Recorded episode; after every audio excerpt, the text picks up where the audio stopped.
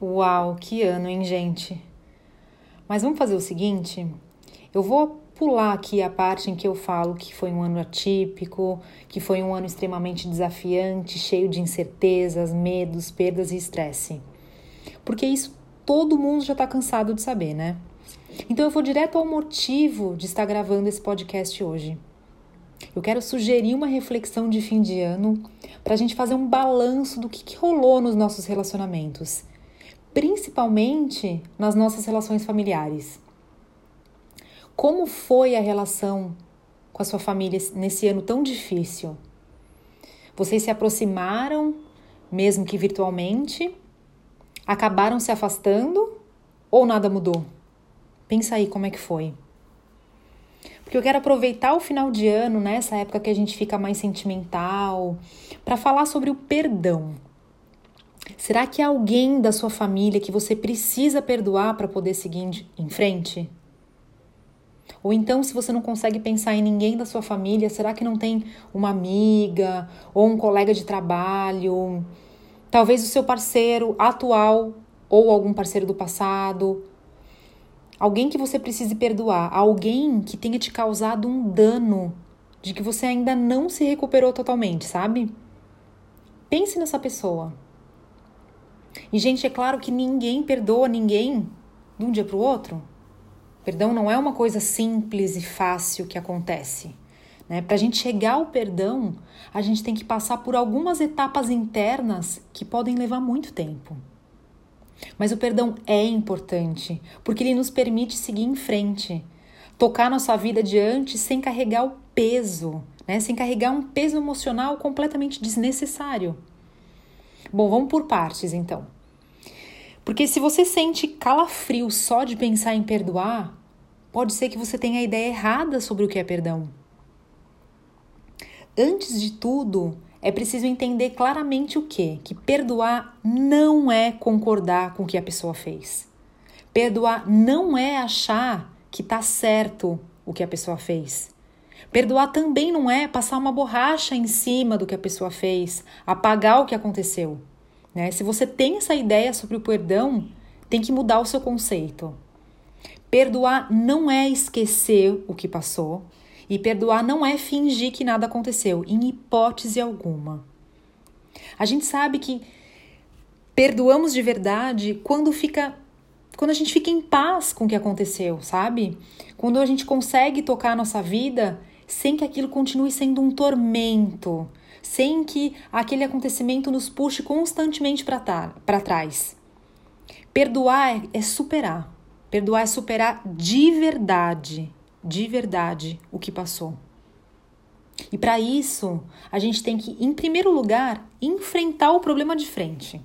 Sim, a gente tem que olhar para o que aconteceu, mesmo que seja muito dolorido. Mas para resolver uma situação, a gente tem que olhar para ela. Né? Não dá para ser de olhos fechados ou não dá para fingir que a situação não aconteceu. Fingir que nada aconteceu ou que aquilo nem nos atingiu não é uma boa ideia. Isso só vai fazer com que a situação siga com a gente, né? Como uma mochila pesada, como um fardo. E isso, inclusive, pode prejudicar outros relacionamentos da nossa vida que não tem nada a ver com a situação, né? Quem nunca machucou uma pessoa por causa de outra que não tinha nada a ver com a história? A gente faz isso. E o perdão vem para nos ajudar a não repetir mais esse comportamento. Talvez o que você precisa perdoar, ou essa pessoa que você precisa perdoar, tenha feito algo muito recentemente na sua vida, né? Então talvez você ainda não consiga encarar o que ocorreu de imediato, assim, agora, né? E tudo bem, porque cada pessoa tem seu tempo. Mas é importante que você preste atenção nos seus sentimentos. E é importante que você aceite os seus sentimentos. Então admita para si mesma e aceite o fato de que você sim sente raiva, sente tristeza, sente indignação. Né? Esse é o primeiro passo. Depois, aos pouquinhos e com muita calma, com muito cuidado e com muita autocompaixão, procure entender a parte que lhe cabe dessa história toda, sabe? a sua parcela de responsabilidade em tudo aquilo que aconteceu? Será que existe? Ou será que a culpa é completamente 100% só do outro? Hum. Eu acho que se a gente tiver essa disposição para olhar, a gente vai ver que nunca a responsabilidade é só de um. Não tô trazendo essa ideia aqui para você se culpar e se sentir culpada, não é isso. Mas é para a gente olhar a situação exatamente como ela é. Não é fácil olhar para nossa parcela de responsabilidade, não é nada fácil. Mas como eu disse, cada coisa no seu tempo, né? Aí isso pode demorar muito tempo para a gente poder entender a nossa parte de responsabilidade nisso tudo, pode demorar anos, né? Eu espero que para você que a sua situação seja mais breve. Mas aí, quando a gente só então, quando a gente percebe a parte que nos cabe, o momento de perdoar vai ficando mais próximo. Isso quer dizer que começa a ser possível falar sobre o que aconteceu sem sofrer, né? A gente consegue falar sobre o ocorrido sem que as feridas doam novamente na gente, sabe? E assim, ó, quando a gente ignora ou pula as etapas desse processo que eu acabei de dizer, o perdão não se dá completamente. Então é preciso enfrentar o problema, admitir o que a gente sente, né? Todos esses sentimentos ruins e depois prestar atenção na nossa parcela de responsabilidade, ok? E como é que a gente sabe se realmente a gente conseguiu perdoar? Quando a gente perdoa de verdade, a gente coloca um ponto final na questão. Isso significa que se o assunto segue voltando, é, gerando emoções, discussões, sofrimentos, dores, se toda hora ou se vira e mexe você pensa naquilo, é porque ainda não houve o perdão. E se ainda não aconteceu o perdão, pode ser por duas possibilidades ou porque ainda é cedo demais, isso pode acontecer sim, como eu disse, leva tempo, ou então, e o que eu vou dizer agora, é, eu digo com muita empatia, né, de quem já teve nesse lugar, né? Pode acontecer o quê? Que você ainda se sente confortável no papel de vítima. E a vítima não é capaz de perdoar. Porque perdoar, como eu acabei de dizer, implica findar o assunto, né? E aí, a vítima não recebe mais a atenção e a compaixão das pessoas que ela tem, né, que as apoiam, né, que estão por perto, né? Quando a gente põe um fim, um ponto final no assunto, ponto acabou. Mas e agora? Quer dizer que agora eu não sou mais vítima, não tem mais esse apoio, esse olhar dos outros. Então, pode ser que você esteja presa nessa situação. Quando a gente perdoa de verdade, a gente se liberta de um peso, gente. A gente deixa de carregar aquela situação conosco para a vida toda. A gente fecha a conta, sabe? A gente segue em frente com um novo olhar, com uma nova atitude, com uma nova postura.